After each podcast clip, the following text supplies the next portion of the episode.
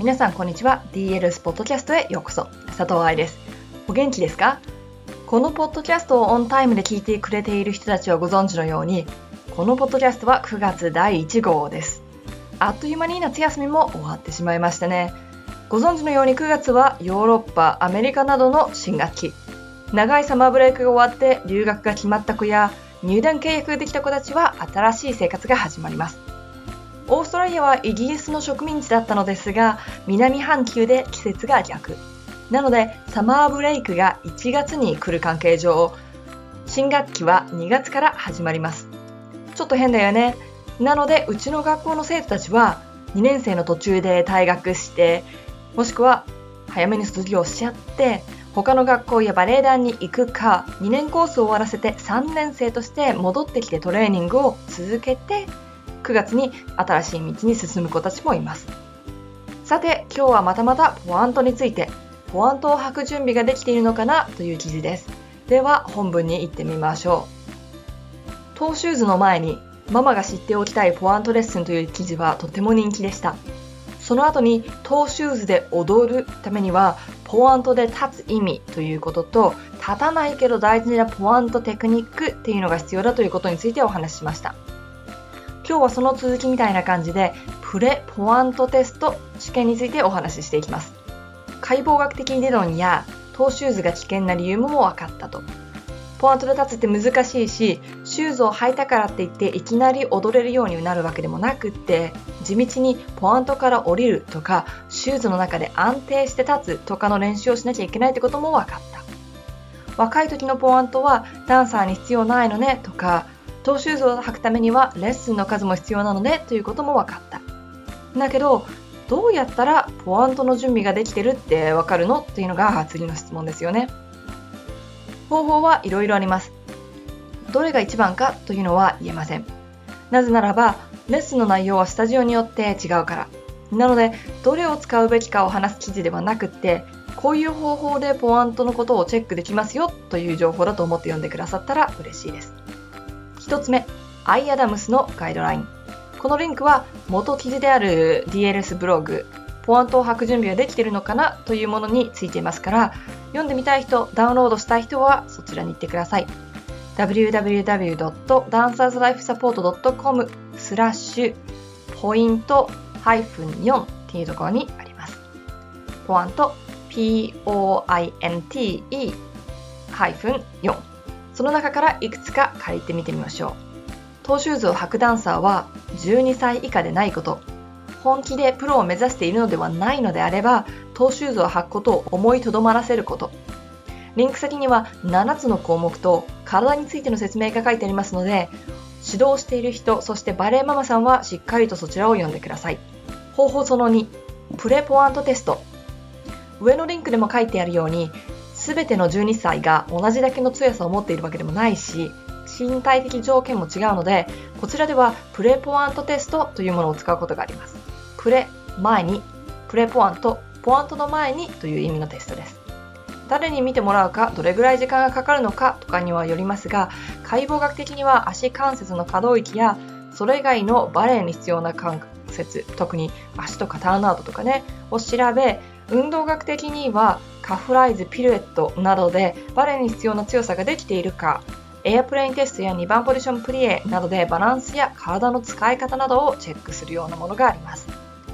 フォントが履けるだけの準備、テクニックが体についているのかというのをチェックするのはもちろんだけれども、どっちかの足が弱いだとか、体の癖などを発見することもこのテストでできます。方法その3、定期的なバレエ試験。バレエシラバスをやってる人ならわかるように、シラバスにはバレエ試験がついてきます。残念ながらお金儲けなシラバスだと全員をパスさせちゃうみたいなのですが、我らが校長先生の日本で行った試験結果を訳していると時々目につくのが、次のレベルを2年繰り返してください。これね、ギリギリパスって意味。もしくは、もう一度やり直してください。試験に落ちた。なんていう言葉が子供も読むシートに書いてあります。もちろん3、4歳の子たちでそんなことはないですが、集中力がないだとか、細かく書かれた試験シートを見ながら次の1年の練習をすることはできます。試験結果でポワントが履けてるかの準備ができているかどうかの答えも見ることができます。例えばうちの場合レベル4ではポアントのバーレッスンのみが試験に入ってきますつまりその前の試験で落ちちゃったりだとかそこまでいけてなかったらポアントが履けてないことになりますしレベル4でうまくいかなかったらそのレベルを1年以上かけて基本的なポアントレッスンと一緒にすべきだということ。シラバスを行っている学校が全てその通りにシラバスを行っているわけではないですからね。つまり勝手に先生がいろんなアレンジを加えちゃうことっていうのもあるんですけどね。何年か試験を受けていれば客観的に技術を見てくれる先生ではなくて外部の人がいるということですからそれもポアントが履けているかポアントが履ける準備ができているかの意見に使うことができます。おまけとして大人バレリーナさんだったらどうなんでしょう？この質問を時々聞くことがあります。大人バレリーナさんがポアントを履く時期は？難しい問題ですよね。大人バレリーナとまとめても昔からバレエをやっていて高校生大学お仕事中は辞めてたけどお母さんになってから再開しましたという人と全く踊ったことが今までなくってでも夢だったんですっていう人。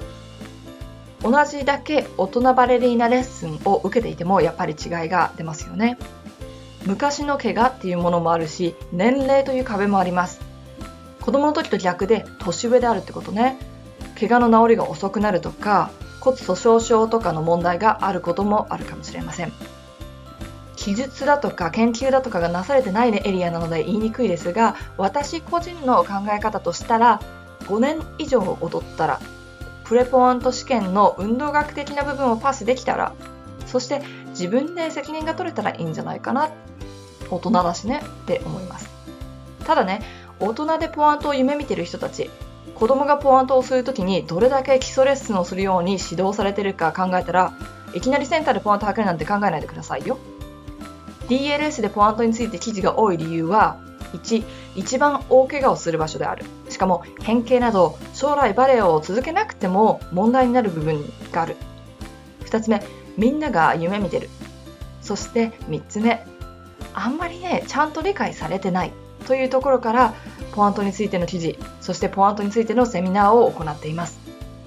ダンサーの足クラスそして治療家トレーナーのためのトーシューズ攻略セミナーでは実際にここでご紹介したプレポアントテストについて説明していきますので楽しみにしていてくださいね。いかがでしたか？もちろんここに書いてあったように人の成長や骨の形そしてね運の良さとかねというのは本当に個人差があるので一概には言えませんよね。例えば私は9歳か10歳の時からポアントを履き始めましたがその頃もうすでに身長も160センチ近くあり今足の骨の変形はありません。ただ小学校中学年の子たちってまだ1年生2年生3年生と間違えるように小さな体の子がいるっていうのも事実ですよね。でここら辺が運の良さレッスンの量だったりとかどんな投手術に出会えたかとか先生の理解力だったりとかね。そういうのもやっぱり関係してきてしまうのがこのポアントの部分。今日の記事でいろいろな方法をお話ししたので今度広い視野でポアントについて考えられるようになっているといいなと思っています。ということで今週のポッドキャストはここまでまた来週マニアックにポアントについて考えていきましょうハッピーダンシング佐藤愛でした。